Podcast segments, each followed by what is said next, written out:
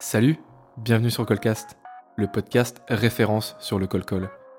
Que tu sois professionnel de la vente, entrepreneur, tu souhaites tout simplement en savoir plus sur cette technique de vente ultra efficace, tu es au bon endroit. L'idée elle est toute simple, réunir des cadors et des experts du sujet pour te partager leur parcours, leurs expériences et même leurs objections vécues et comment y répondre. Alors je sais, le col-col c'est pas tous les jours facile, ça peut parfois intimider, mais justement le but de ce podcast c'est de démystifier cette vision pas très glorieuse et de t'apporter plein de conseils, plein de partages d'expérience. Le tout dans un épisode détendu et sans langue de bois pour te faire passer un bon moment tout en faisant des nouvelles rencontres. Moi, c'est Augustin Tonnel, je suis commercial pour l'agence Finker, coach en prospection et surtout un vrai passionné de col-col. Et pour m'accompagner aujourd'hui, je suis ravi d'accueillir l'invité du jour.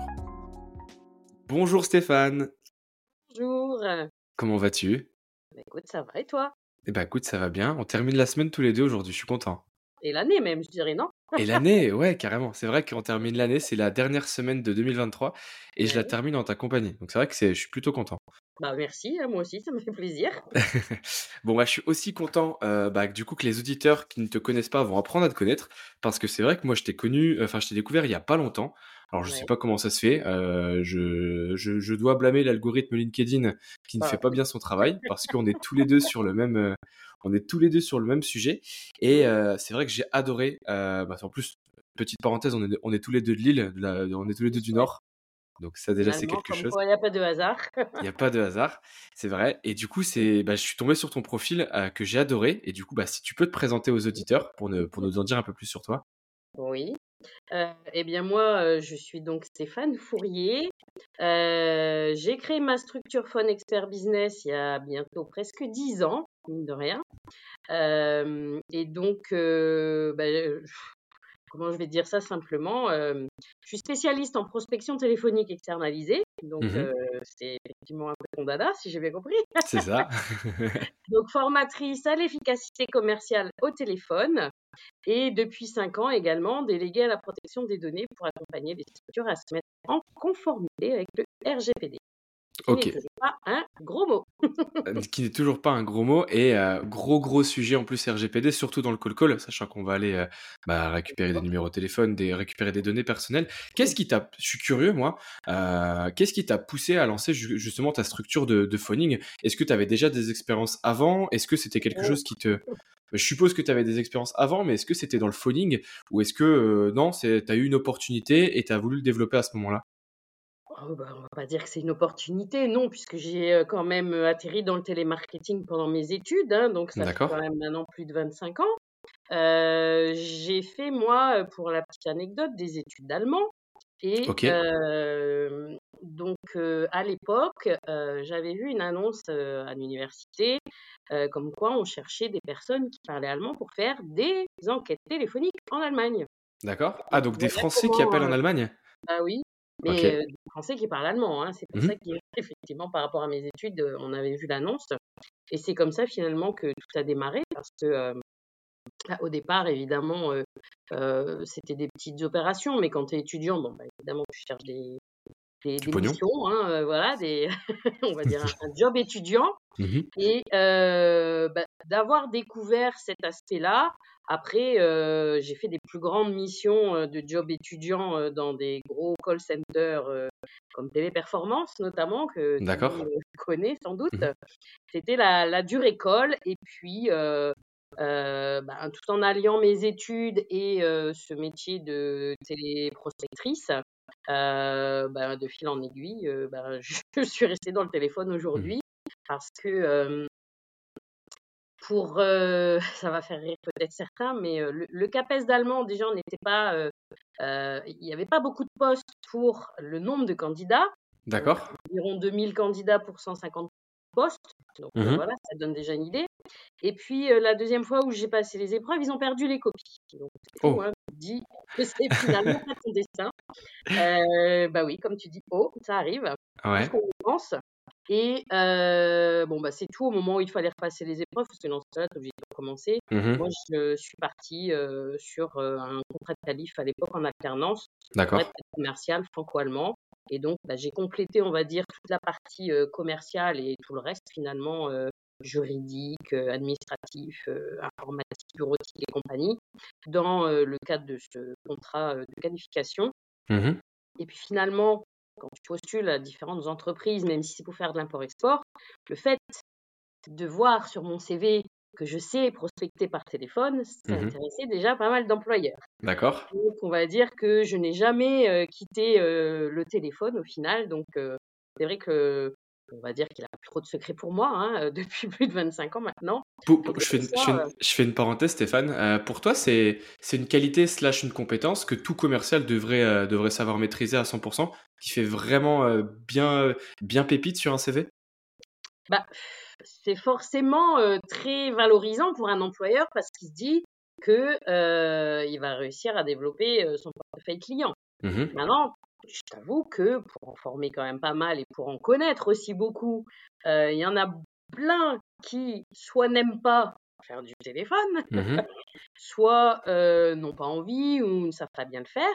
Mhm. Donc, euh, dire qu'un commercial doit avoir cette compétence à chaque fois, je suis pas certaine qu'il y en ait beaucoup qui, euh, qui l'aient euh, aussi bien euh, en facilité, j'ai envie de dire, de prospection terrain que téléphonique. Soit on préfère l'un, soit on préfère l'autre. Donc Mhm. c'est vrai que euh, oui, sur un CV, je pense qu'un employeur euh, bah, va, va préférer quelqu'un qui sait prospecter au téléphone parce que bah, un gain de temps, gain d'argent euh, et j'en passe. Hein. Et t'as- t'as parlé de, t'as parlé d'aimer ça. Toi, typiquement, dès le début, t'as aimé ça? Dès le début, t'as aimé en faire? Ou non? Est-ce que c'est le fait, c'est la pratique qui t'a fait, qui, qui t'a fait, qui t'a fait amener le fait que tu aimes ça? C'est vrai que j'ai commencé par des enquêtes téléphoniques, ce qui n'est pas le plus fun, hein, parce que Ouais. clairement, euh, ça, euh, t'es, un perroquet. Hein. Mais euh, après d'avoir complété euh, sur un centre d'appel où tu varies un peu les opérations, ça m'a permis de voir différents sujets. Et ouais, j'ai, bien aimé dès le début. Et Mhm. encore aujourd'hui, je prends ça comme un jeu. Il faut vraiment le prendre comme un jeu parce que sinon, bah, c'est sûr que ça peut être très ré- répétitif et rébarbatif. Mhm. Mais euh, bon, j'ai plein d'opérations différentes. Hein, et pour répondre du coup à ta question de tout à l'heure, si c'était une opportunité, ben non, parce qu'au final, euh, même si je suis passée par tous les, on va dire tous les niveaux hein, du, du télémarketing, euh, bah, donc télépro quand j'étais Mhm. étudiante, superviseur, responsable d'équipe, formatrice, responsable de plateau. On va dire, j'ai vu un peu tous les, voilà, tous les niveaux. Tous les stades, Et ouais. euh, voilà, du coup, euh, je, je l'avais bien en tête euh, depuis un petit moment et en me disant à mes 40 ans, je serai consultant. Ça s'est fait plutôt que ce que je pensais. Là, pour le coup, peut-être, je sais pas si on va dire que c'était une opportunité, mais à force de passer des entretiens et t'entendre dire, mais madame, vous êtes trop qualifiée, trop expérimentée, en gros, ça va coûter trop cher. Ouais. Bon, eh ben, ça s'est fait euh, comme ça. Et comme j'avais déjà euh, des, des- des amis chefs d'entreprise dans mon entourage qui voulaient collaborer avec moi, bah, ça s'est vite lancé. Euh, Mhm. j'ai quitté mon dernier employeur. Deux mois plus tard, j'avais écrit ma structure. Quoi. Donc ça s'est fait vraiment très vite. Parce, parce que là, c'est vrai que du coup, pour, pour rappeler un petit peu, tu as deux casquettes. Tu as la casquette formatrice et tu as également la casquette du coup euh, prospection externalisée. Euh, Ça. tu es toute seule à gérer ou est-ce que vous êtes plusieurs? Là Comment tu fais pour gérer ces deux casquettes? Qui sont deux casquettes bien différentes quand même Alors, euh, la prestation historique, c'est la prospection téléphonique, Mhm. évidemment. Que euh, au fil du temps, euh, forcément, je peux pas me en 50, donc j'ai dû trouver quand même des collaborateurs. Donc, on n'est pas un call center parce que certes, j'ai une équipe derrière moi, mais on est tous indépendants, complémentaires, et en fonction du volume des opérations et des récurrences, euh, je fais appel à eux. Mais on est chacun indépendant, euh, et du coup, ça me permet, quand il y a des formations ou d'autres aspects du RGPD, puisque je fais aussi des PO, euh, de pouvoir euh, mener quand même à bien les, les campagnes de mes clients. Donc, Mhm. c'est aujourd'hui, on peut être jusqu'à 10 justement sur les opérations de prospection parce que j'ai une équipe derrière quand même qui, voilà, qui, qui- qui tourne et qui performe. Bon, génial. T'as as pu préparer un petit peu ma transition sur le cœur de, sur le cœur de l'épisode d'aujourd'hui. euh, et c'est aussi pour ça que pourquoi je suis ravi d'échanger avec toi. C'est la partie RGPD, c'est la partie protection des données. Est-ce que déjà, dans un premier temps, tu peux nous parler un petit peu de la RGPD, ce que c'est? Parce que c'est vrai que là, c'est un acronyme, mais c'est un acronyme que tout le monde ne connaît pas forcément. Est-ce que tu peux nous en dire déjà un peu plus? Et déjà, il y en a beaucoup qui font la même faute que toi, qui disent la RGPD alors que c'est le Ah, RGPD. le RGPD, pardon. Bah, tu vois, je fais la, je fais la faute alors que j'essaie Bah, quand même en de, gérer. Pourquoi le? Parce que c'est le règlement général sur la protection des données. Je pensais que c'était la Euh, réglementation, c'est pour ça. Et non, le vrai euh, acronyme, c'est euh, règlement. Mhm. Donc, euh, bah, que tu... ça, ça a été mis en, en application et c'est entré en vigueur depuis le 25 mai 2018, Mhm. où toutes les structures sont concernées, aussi bien entreprises qu'associations, professions libérales, euh, collectivités, euh, écoles, etc., etc., à se mettre en conformité avec cette, euh, cette loi, hein, finalement, qui est une réglementation européenne Mhm. qui touche vraiment tous les États membres européens, c'est pas uniquement en France, pour justement les structures qui traitent des données personnelles. Et des données personnelles, c'est quoi?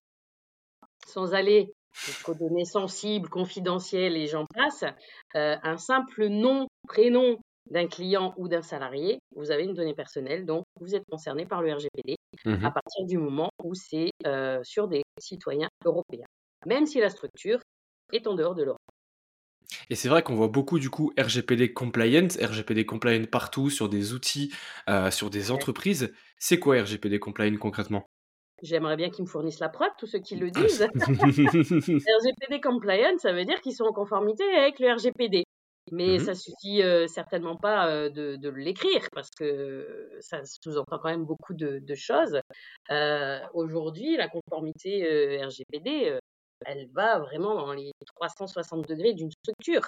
Donc, RGPD compliant, ça, normalement, ça signifie que la structure met vraiment en sécurité, en protection toutes les données personnelles, que euh, tout est tracé, tout est vraiment sécurisé, qu'il n'y a aucune, ou presque aucune, on va dire, parce qu'il n'y a jamais rien de fiable à 100%, Mhm. euh, violation ou euh, cyberattaque possible. Mhm.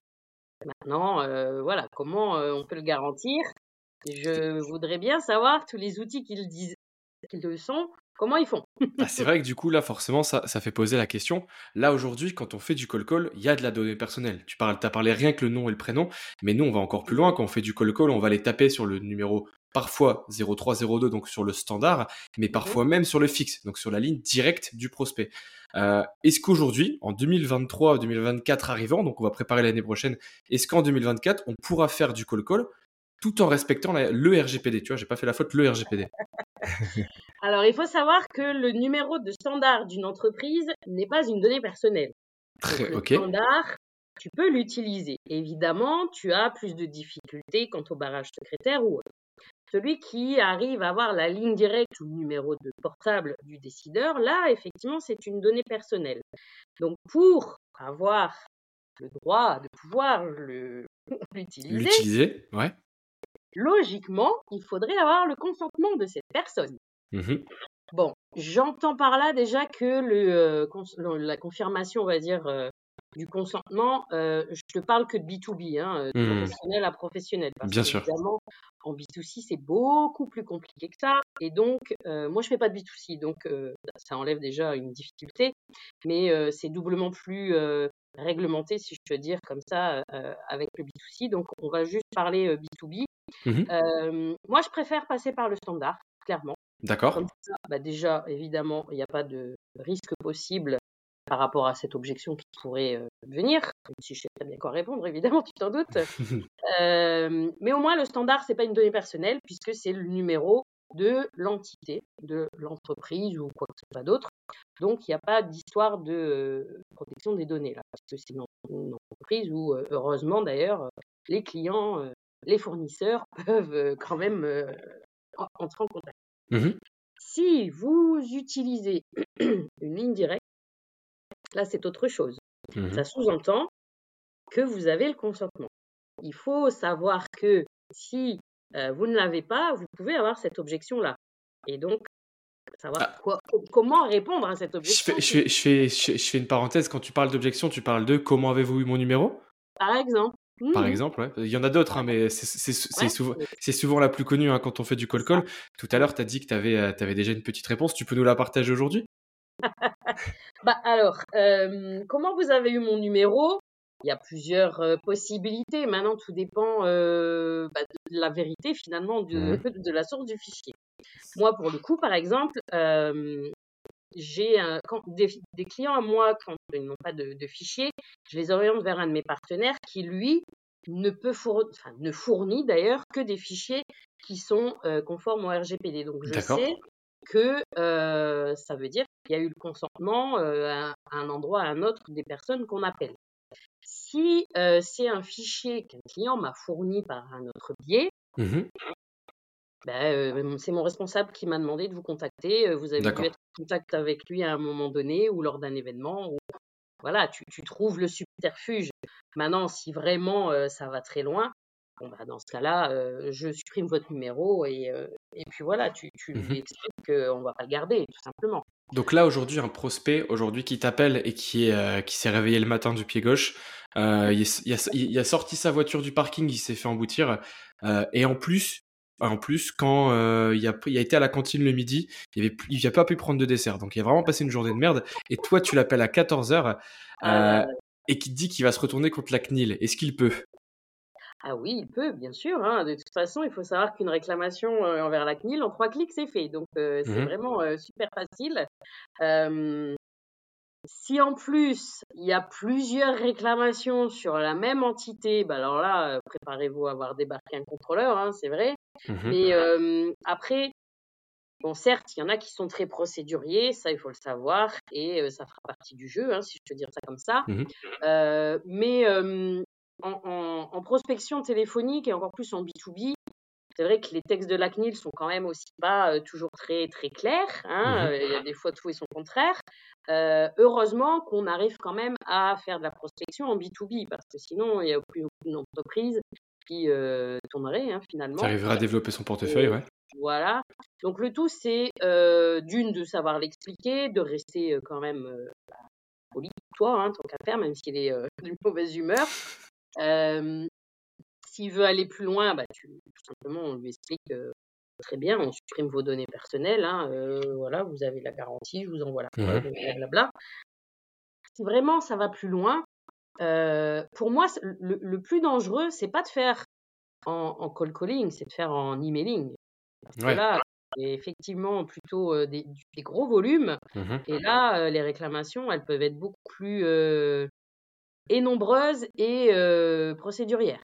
Bah surtout qu'il y a une, ça, c'est, c'est, c'est domm- enfin c'est pas dommage, mais c'est, euh, ça semble tout con ce que je veux dire, mais il y a une trace écrite en fait quand tu passes par le mailing. Oui. C'est-à-dire qu'en fait il y a l'échange. Donc si toi de ton côté tu arrives à récu- récolter 100, 200, 300 emails et que derrière tu vas les taper, s'il suffit qu'il y a 10% derrière qui se retourne contre toi, tu as une trace écrite de 10% en fait. Donc c'est énorme. Exactement ça. Et c'est pour ça que je ne comprends pas. D'ailleurs, j'ai dû faire une publication dernièrement sur le sujet. comment les euh, les Commerciaux? Mais euh, les non non les pseudo experts euh, en Ah. formation en scrap en, en- oui en scrapping de coordonnées peuvent encore euh, proposer des formations là-dessus parce que clairement quand tu scrapes des euh, des coordonnées comme ça euh, à tout va Mhm. c'est pas forcément RGPD compliant hein. Mais alors d'un autre côté, tu as dit que ton partenaire, justement, il était RGPD compliant. Est-ce que tu sais un petit peu ces méthodes? Est-ce qu'il te les a partagées?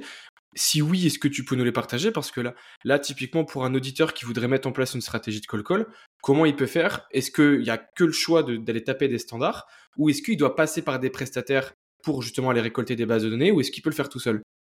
Alors, je sais qu'il a des partenaires. Maintenant, euh, t'expliquer dans le détail leur méthodologie, euh, je métier, je ne saurais pas te dire dans le détail. Euh, mais forcément, moi, je dois être déontologiquement cohérente. Donc, euh, je, je lui ai posé la question. Euh, certes, il a plusieurs partenaires et euh, il ne fournit que les données, justement, qui ont donné leur consentement. si on veut dire. Donc, Et il a plusieurs prestataires. Ok, parce que typiquement, je je donne un exemple assez concret. Tu vas sur euh, un, un prospect va sur Google, il y a le petit autoriser les cookies. Est-ce que le fait d'autoriser les cookies justement, ça permet au site de récolter les de récolter les les, les- les données personnelles et ensuite derrière de se faire contacter? Ben oui, bien sûr. C'est bien pour ça que euh, moi, je préconise toujours de refuser tous les cookies et de n'accepter que les strictement nécessaires parce que euh, vous ne connaissez, si vous n'allez pas dans le détail euh, du site, vous ne connaissez pas tous les partenaires du site. Et souvent, on me dit Ah oui, j'en ai marre, je suis prospecté par tel, tel, tel, tel, tel. Bah, tu as été sur un site internet où tu as accepté par défaut les cookies et ils ont récupéré tes coordonnées. Cherche pas Mmh plus loin. Et Mmh donc, effectivement, si vous allez sur un site internet et que vous acceptez par défaut les cookies, bah, ça veut dire que vos coordonnées sont diffusées à tous les partenaires du site. Mmh Parfois, et même en dehors de l'Europe. hein. Mmh. Donc, bah, vous savez d'où ça vient si c'est ça. Donc, le consentement, effectivement, peut être récupéré de cette façon-là. OK. Je te Sans je forcément que tout le monde en ait conscience. hein. Ouais, donc en fait, il y a plein de moyens à partir du moment où tu vas naviguer sur internet ou même que tu vas signer deux trois trucs, bah, regardez vraiment bien les petites lignes parce que c'est de cette manière-là qu'on peut récupérer vos données personnelles et est-ce que typiquement, si on a autorisé les cookies sur X ou Y site, est-ce que derrière on peut quand même se retourner contre la CNIL alors qu'on a autorisé? Ah bah alors là, ça va être compliqué parce que si tu as accepté les cookies, bah, c'est toi qui... euh, Là, clairement, le, la définition du consentement, c'est bien toi qui as cliqué sur accepter, c'est personne d'autre. Voilà. c'est bien un consentement euh, euh, clair euh, et explicite et voilà toute la Mmh définition parce que bah, c'est toi et personne d'autre qui a cliqué à ta place. Donc pour montrer que quelqu'un d'autre et que t'as pas voulu, là Compliqué. compliqué. Ouais. Et du coup, dans, dans ce, dans ce sens, c'est quoi ton avis aujourd'hui sur les outils de scrapping qui permet vraiment à tout commercial bah, d'aller le faire soi-même en fait? Euh, Pour les nommer, il y a du Casper, il y a du Lusha, euh, il y a énormément d'outils aujourd'hui qui sont en train de sortir. Euh, Qu'est-ce que tu penses de ces outils? Est-ce que tu recommanderais de les utiliser ou pas du tout? Moi je les utilise pas. Ouais. Moi je suis peut-être la plus méfiante du monde, hein, j'en sais rien, mais Ah, mais d'un autre côté, t'es obligé d'être aligné par rapport aussi à ce que, à ce que tu transmets, donc c'est normal.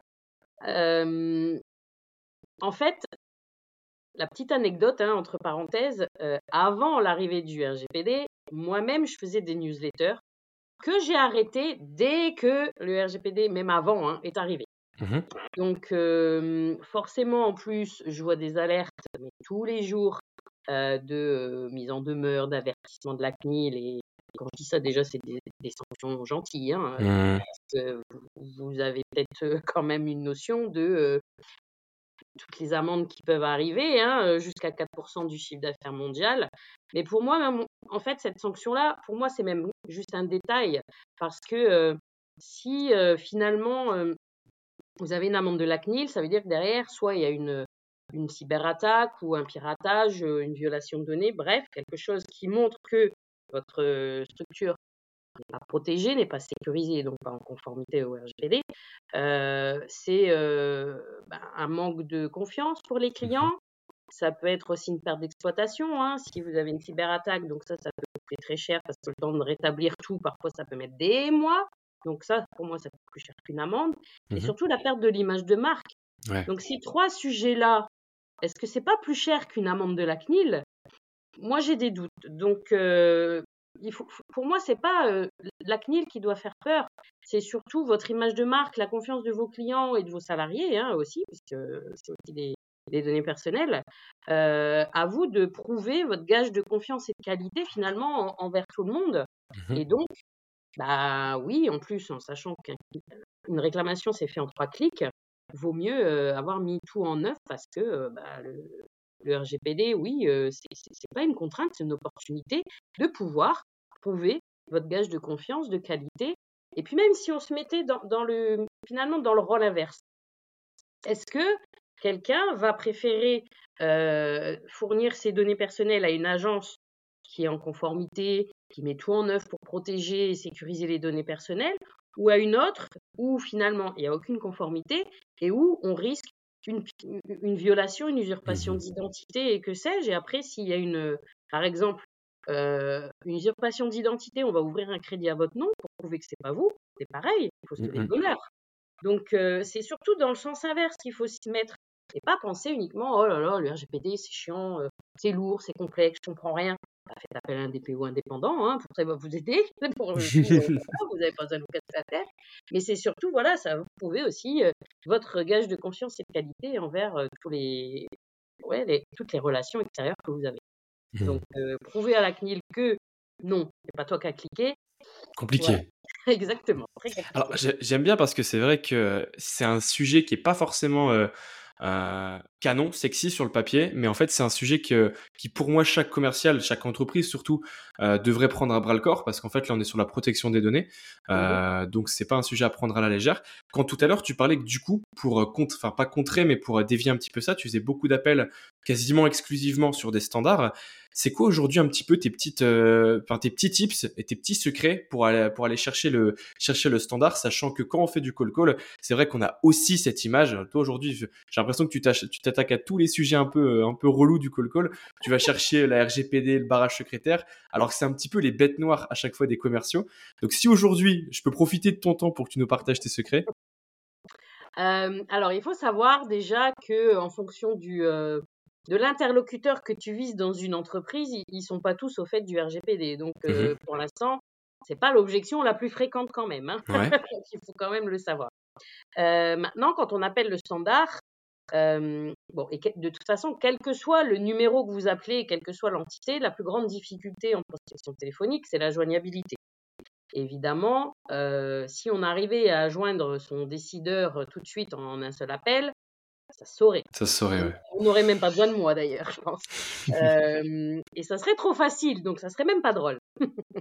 donc, euh, sur un standard, évidemment, on va tomber soit sur euh, une standardiste, une secrétaire, selon la taille de l'entreprise. Après, on peut aussi avoir les assistantes. Ben voilà, il y a plusieurs paliers selon la taille des entreprises.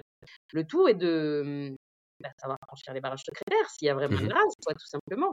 Donc, tout est dans la préparation de, de, son discours, de son script, et de jamais, jamais, jamais faire une déballe à une secrétaire. Alors, il faut savoir que je les aime beaucoup, les secrétaires, hein, faut pas croire. Hein. Des fois, c'est vrai que sur mes publications, on me dit Oh là là, mais moi, quand j'étais secrétaire, je vous aurais jamais laissé passer l'appel. euh, Toutes, voilà, ne, ne, ne, laisse pas passer, hein, on est d'accord il faut trouver d'autres subterfuges si vraiment mmh il y a un barrage et qu'on ne peut pas. Il y a toujours un moyen. Moi, je dis, si on rentre pas par la porte, on rentre par la fenêtre. On rentre par la fenêtre. Euh, voilà, on trouve toujours euh, une autre technique. Mais euh, il faut jamais trop en dire à la secrétaire mmh parce que évidemment, à force, elles savent, elles reconnaissent les appels de prospection mmh et elles vont très bien finalement sentir qu'elles peuvent ou pas passer l'appel. Donc, euh, soit on n'en dit pas trop en reste générale, soit mmh on est super technique et euh, bah, du coup, vu qu'elle ne saura peut-être pas de quoi on parle, elle va passer la bah, c'est vrai que moi, c'est des conseils que je recommande aussi. Il y a la notion de technique où on va arriver, bonjour, c'est pour parler du support de C3B ok, la secrétaire, elle va passer tout de suite. Il y a cette partie-là. Il y a aussi euh, quelque chose de très court, très direct. Euh, si, la, si la secrétaire, par exemple, s'est mentionné, euh, oui, bonjour madame, monsieur Tenel pour monsieur Durand, c'est tout. Tu vois, quelque chose. c'est ce que je fais tout le temps. Et pour le coup, c'est celui que je trouve le plus efficace. Après, il y a un, il y a un tip que j'aime bien partager aussi, c'est celui de, dans le mail qu'on a envoyé avant l'appel, c'est d'indiquer une phrase toute conne, hein, c'est je ne manquerai pas de revenir vers vous pour en discuter avec vous de vive voix. Et en fait, cette phrase, elle permet, lorsque la secrétaire va poser la question, euh, est-ce que Stéphane ou est-ce que euh, Monsieur Durand attend votre appel? Oui, oui, il attend mon appel, c'est convenu que je le rappelle. Très direct, très carré, très, très posé. Ah, d'accord. Pour rester, euh, mais bien sûr, c'est de là, en fait, dans, dans la réponse à rester sûr de soi et toi, tu parles de mail avant, mais moi, je fais des appels sans aucun mail avant en plus. Hein. Donc, de toute façon, tu peux très bien dire la même chose sans qu'il y ait eu un mail avant. Hein. Euh, mmh ah oui, dans tous les cas, oui. Ah, du, coup, je, suis curieux, toi, sur la partie omnicanal, c'est pas forcément quelque chose que tu recommandes, tu es sur du pur call-call ça dépend. Hein, euh, il y, a, y, a, des activités clairement où, euh, à force d'avoir essayé différents sujets, hein, je sais que uniquement la prospection téléphonique, c'est pas la meilleure stratégie. Mmh quand je, je l'ai testé et que je le sais, bah, je préfère quand même tout de suite le dire au client, même mmh si lui, il veut faire de la prospection téléphonique. Je veux bien, mais ça va peut-être pas donner les résultats que vous attendez. Vous allez être frustré, nous aussi, et du coup, ça va pas le faire. Mmh Donc, il y en a à qui je conseille de la prospection omnicanal. Si, si. moi, je dis multicanal. Ok, ouais. C'est pareil. Euh, ou là, et d'ailleurs, c'est une question qu'on m'a posée d'ailleurs en plus ce matin, bah, forcément, la protection téléphonique évolue depuis 25 mmh ans, c'est plus la même, hein, et avec ces nouvelles technologies d'ailleurs obligatoirement. Et de plus en plus souvent d'ailleurs, suite à une prospection digitale, on fait appel à moi pour arriver en bout de chaîne pour mmh la relance ou l'activation téléphonique des leads. Et Là, c'est plus du cold calling, évidemment. Mais pour certaines activités, c'est beaucoup plus judicieux et focus. Mmh c'est l'une des dernières, des dernières questions que j'allais te poser aussi parce que là on va, on va arriver au bout du temps. là c'est vrai que tu as beaucoup d'expérience, énormément d'expérience sur ce sujet-là. Tu es vraiment devenue une experte sur le sujet du call call. Tu as parlé d'évolution justement de la prospection téléphonique. Tu dirais que quelles, ont, quelles sont les différences aujourd'hui avec la prospection téléphonique il y a 10, 15, 20 ans? Bon, alors moi, je te dirais, vu que j'ai commencé pendant mes études il y a plus de 25 ans, au départ, on prenait le bottin hein, et on mmh, tournait les, pages jaunes. il n'y avait pas encore de fichiers numériques. Ouais. Il n'existait pas encore non plus de LinkedIn. Mmh Donc tout ça, forcément, déjà, ça a vachement évolué. Euh, après, bah, avec tous les, euh, aussi bien les, euh, les ERP, les CRM, les outils, les plateformes que sais-je, qui peuvent générer du plus facilement des, des appels ça aussi, ça a évolué. Les appels prédictifs aussi, les outils de vraiment d'appels sortants. Moi, mmh c'est du sortant, hein, je suis pas d'enfant. Mmh tout ça, bah, ça a bien changé aussi hein, depuis mais maintenant. et puis aujourd'hui, de plus en plus, en effet, avec tout ce qui est campagne digitale.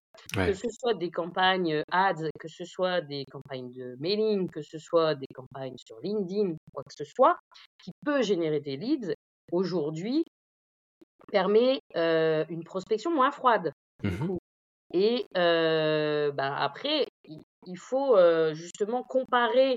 Parce qu'on va me dire, oui, mais ça plus ça, ça fait un budget. Bah, d'accord. Mais si tu veux faire que du cold, eh ben, est-ce que le résultat va être le même? Et du coup, qu'est-ce qui est plus efficace? Mmh Donc, de, coupler et le digital et le phoning, pour moi, c'est, on va dire, le, ouais, le, le combo gagnant. Quoi. Le combo gagnant, parce que forcément, si tu te concentres uniquement sur le call call, bah, peut-être que tu vas faire des économies, sauf que tu vas devoir faire plus d'appels pour avoir les mêmes, pour, pour, avoir plus de résultats, et au final, tu vas peut-être dépenser le même temps, parce que la personne que tu auras allouée à faire du call call, bah, tu vas la payer du temps supplémentaire, alors que si tu avais pris des outils pour justement réchauffer, faire du warm call, bah, en fait, tu aurais gagné du temps tout simplement. Bah oui, parce qu'au moins, on se, focalisera sur activer les, leads vraiment, euh, mmh voilà, euh, tièdes et intéressés. Carrément. d'appeler à l'aveugle et trouver ceux qui seront intéressés. Donc ouais, ouais, non, mais ça, ça a vachement évolué du coup de ce côté-là. Ok. Le dernier rituel que j'adore que j'adore faire à chaque fin d'épisode, Stéphane, c'est te poser, enfin c'est poser à l'invité donc le pire conseil que tu as entendu, donc par un formateur ou que tu as entendu par exemple sur LinkedIn sur le sujet du call call, que du coup tu voudrais que tu voudrais arrêter de arrêter de propager. Euh, et d'un autre côté, le meilleur conseil que tu aimerais transmettre justement à un call caller, à, quelqu'un qui ferait du call call ou même quelqu'un qui voudrait en savoir un peu plus sur le call call? C'est pas forcément un pire conseil, mais ça, euh, c'est à mon sens totalement faux. Ceux qui disent que le phoning s'est dépassé. Ah bah oui, forcément. Parce que euh, certes, on aime ou on n'aime pas, mais comme je dis souvent, en une heure d'appel, on a quand même plus de réponses qu'en une heure de mail. Donc, ou en une heure de réseaux sociaux. Donc les deux sont complémentaires, parce que de toute façon, toutes les formes de prospection sont complémentaires. Mais euh, on ne peut pas dire que le phoning s'est dépassé parce que euh, d'une, bah, il y a quand même plus de relations humaines en téléphonant à quelqu'un que mmh derrière un écran, euh, et on a plus rapidement la décision et, la réponse. Donc ne pensez pas que le phoning s'est dépassé. Il a évolué. Il y a toujours les bonnes approches pour bah, finalement contacter les décideurs que vous voulez. Donc non, et donc, après, ta deuxième question, c'est? Le meilleur conseil que tu aimerais partager sur le sujet du call-call ah, D'arrêter de penser que c'est dépassé. ça fait pire et ça fait meilleur, au final, c'est pas mal. Bah, bah oui, c'est finalement, c'est logique. Ouais, parce ouais. Que, euh, il faudra toujours, euh, d'ailleurs, ça fait partie des, différentes vidéos que, que j'ai partagées, mais euh, euh, on peut très bien faire de la campagne digitale, des réseaux sociaux, mmh des clubs d'affaires, du networking, ce qu'on veut. On récupère des données. À un moment ou à un autre, qu'est-ce qu'on en fait? Il faut bien qu'on les appelle. Mmh Et eh ben voilà, le phoning est toujours là. mais non, mais c'est vrai. Mmh Donc, ben, si vous n'avez pas le temps, moi je suis là, hein, je le faire pour vous. Mais sinon, forcément, la dernière brique, c'est ça, c'est de l'avoir au moins au téléphone et après, pourquoi pas de, proposer que ben, on, prenne rendez-vous. mais c'est, tu vois, finalement, n'importe quelle source de prospection où on récupère des, des coordonnées, c'est pas lors d'un événement qu'on va tout de suite aller booker des rendez-vous avec mmh. tout rencontre. Faudra bien les rappeler. C'est derrière quand tu fais un gros batch d'appels où tu récupères tous les numéros que tu as réussi à récupérer. Et là, derrière, tu peux utiliser la data que tu as récoltée pour aller choper du business. Voilà. Exactement. Il ne faut jamais laisser dormir un fichier. Oh, ça fait un très beau mot de la fin, j'aime beaucoup. Voilà, c'est peut-être ça finalement le, conseil. Ouais, ne, ne, laissez jamais dormir un fichier client. J'adore, ça j'aime beaucoup. Ouais, tu as, parlé de vidéos, Stéphane. Euh, tu as parlé aussi de beaucoup de contenu, même qu'on pouvait te contacter. Où est-ce qu'on peut te retrouver? Parce que c'est vrai que bah, les, moi, les vidéos que tu partages, j'aime beaucoup, mais on peut, on peut les retrouver où Dis-moi ces vidéos? Euh, alors, bah, vous pouvez les retrouver sur mon profil LinkedIn, évidemment, hein, Stéphane Fourier. Euh, Stéphane avec deux N sans jeu, n'est-ce pas? Euh, Vous ne pourrez pas vous tromper, il n'y aura pas 50 000. Et euh, vous pouvez aussi avoir beaucoup plus de détails d'ailleurs sur mon site internet phone-expert-business.com.